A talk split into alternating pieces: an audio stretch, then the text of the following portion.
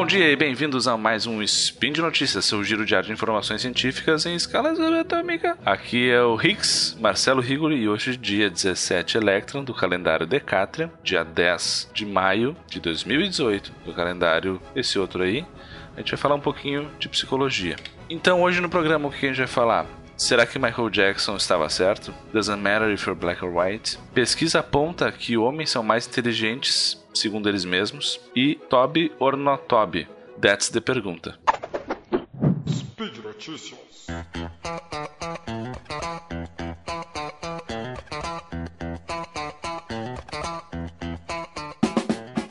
Então, na primeira pesquisa que a gente vai, vai falar aí, uh, foram dois experimentos muito interessantes que foi, foram publicados aqui no, no, Journal of General Psychology uh, esse ano em que os pesquisadores estavam interessados em saber que tipo de feições, que tipo de rostos masculinos as pessoas estavam julgando como mais atraentes. Então, o, o, num primeiro experimento, né, 85 estudantes de graduação foram solicitados a avaliar seis rostos masculinos que foram gerados no computador, né, e esses rostos geravam, uh, variavam aí de etnicidade entre eles, né. Uh, no segundo experimento, 321 estudantes de graduação foram solicitados para avaliar aí 100 rostos masculinos que variavam de forma mais sutil né, os traços e cor da pele, do que seriam assim os estereótipos né, uh, do, do, do homem uh, eurocêntrico, né, branco, etc., e o estereótipo do homem afrocêntrico, né, então negro e com, com as suas características também.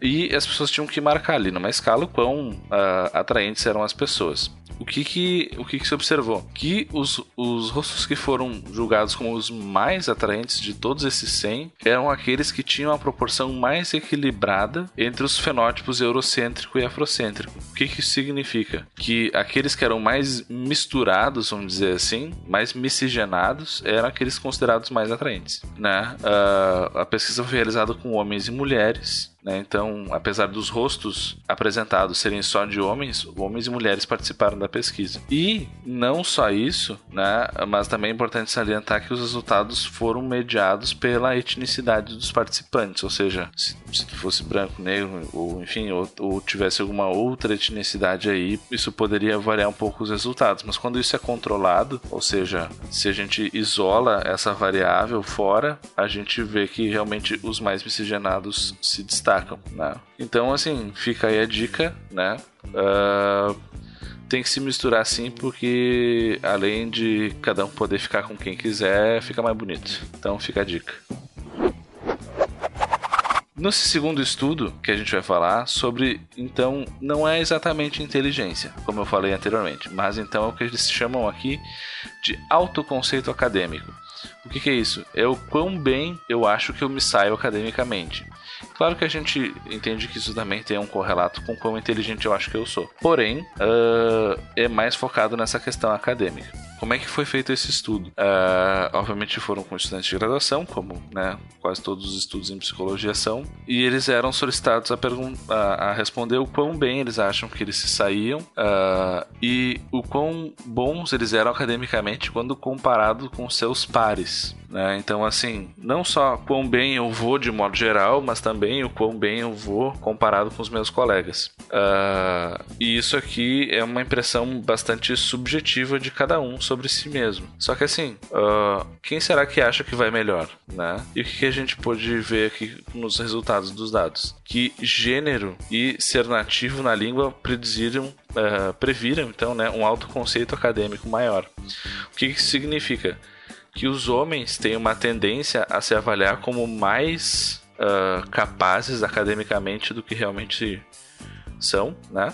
E uh, os que são nativos na língua, quando comparados com aqueles que não são, também tendem a se avaliar como mais capazes do que não. Uh, o que, que isso significa, né? Isso significa que isso vai ter um impacto uh, que tende a se auto-perpetuar. Por quê? Nessa pesquisa, eles também avaliaram assim o quanto os participantes da pesquisa eram ativos na sua aprendizagem. Por exemplo, participação em aula, fazer perguntas, né? motivação para estudar. Né? Então, assim, quanto mais capazes essas pessoas se percebem, mais motivadas elas se sentem para participar da aula, para, enfim, fazer todas as atividades que são aí típicas de quem está estudando. O que, que é interessante é que Obviamente, se tu tá mais motivado e tende a fazer mais coisas, o teu desempenho vai de fato melhorar. Ao passo que se tu tem um autoconceito mais deficitário, invariavelmente tu vai fazer menos coisas, vai estar menos motivado e talvez teu desempenho caia. Então, esse autoconceito tende a se auto-perpetuar ao longo do tempo, porque de fato quem se acha bom acaba tendo alguns bons resultados. Uh, e isso aqui é interessante para a gente, de repente, explorar a nível pedagógico que, que dá para fazer e explorar essas variáveis para que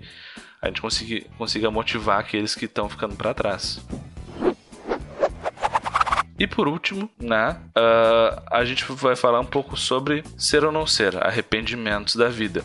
Esse estudo aqui foi publicado uh, também esse ano na revista Emotion, que é uma revista bem importante. Uh, e o que, que, esses pesquisadores estavam interessados? Né? Quais são os arrependimentos das pessoas na vida? Né? E eles estavam comparando especialmente dois tipos de situação. Numa delas são aquelas expectativas que a gente tem sobre si mesmo, aquele nosso self ideal, aquele que a gente gostaria de atingir, aquilo que eu gostaria de fazer, e aquilo que os outros esperam da gente, né? Então, assim, onde, onde, em qual dessas categorias será que vão estar os arrependimentos? Uh, e, na verdade, esse é um estudo que compõe de, de seis etapas, mas eu não vou explorar todas aqui. Mas Pro bem ou pro mal, o resultado demonstrou que a maioria dos participantes relatou que seus maiores arrependimentos estão na esfera das coisas que eu não alcancei do meu objetivo pessoal, do meu eu ideal, né? E não daquilo que os outros esperavam de mim. O que é interessante, né? Porque a gente sempre fala sobre o que, que esperam da gente e o quanto a gente tem que ficar vivendo pelas expectativas dos outros e tudo mais. E na verdade, acaba que a gente se frustra mais com o que a gente não atinge daquilo que a gente gostaria de fazer pra gente, né? Então, aqui só para dar um exemplo dessas duas categorias, né? Então, eu tinha um objetivo de um ideal meu de que eu ia, uh, sei lá, aprender a tocar violino. Isso é uma coisa que eu queria para minha vida, né? O meu self ideal é alguém que sabe tocar violino. Agora, uma expectativa da minha vida é que eu seja bem sucedido profissionalmente para que tenha renda e possa prover para minha família. E o que que se observou também? Que a, talvez até devido à pressão, né? As estratégias de coping que a gente usa, elas são muito mais focadas em tentar resolver as expectativas dos outros do que as nossas. Então, por um lado, também a gente se arrepende mais das coisas que a gente não fez pela gente mesmo, mas também a gente injeta mais energia e mais, um, vamos dizer assim, empenho em viver a, as expectativas dos outros. Então, assim, tem uma parte aí que é chata, né, do ambiente, que requer coisas da gente, mas por outro lado também tem uma parte que é o quanto a gente escolhe onde a gente vai colocar as nossas energias, né? Então aí fica a dica, né, de pra gente pensar no que, que a gente está uh, ah, colocando a nossa energia e o que, que a gente vai se arrepender no futuro, né? Então o que, que realmente vale a pena. E por hoje é só, né? Lembrando a todos que os links comentados estão no post, né? As pesquisas e os artigos vão estar todos lá. Deixe lá seu comentário, elogio, crítica, xingamento esporádico, desabafo, questionamento, uh, simpatia, dica, né? Comentem, eu vou, eu vou aparecer por lá. Lembrando ainda que esse podcast só é possível acontecer por causa do apoio que vocês dão pra gente no, no SciCast pelo Patreon. Agora a gente tem a opção do Padrim também, né? E eu vou deixar aqui meu grande abraço conceitual de lições de vida anedóticas e até amanhã.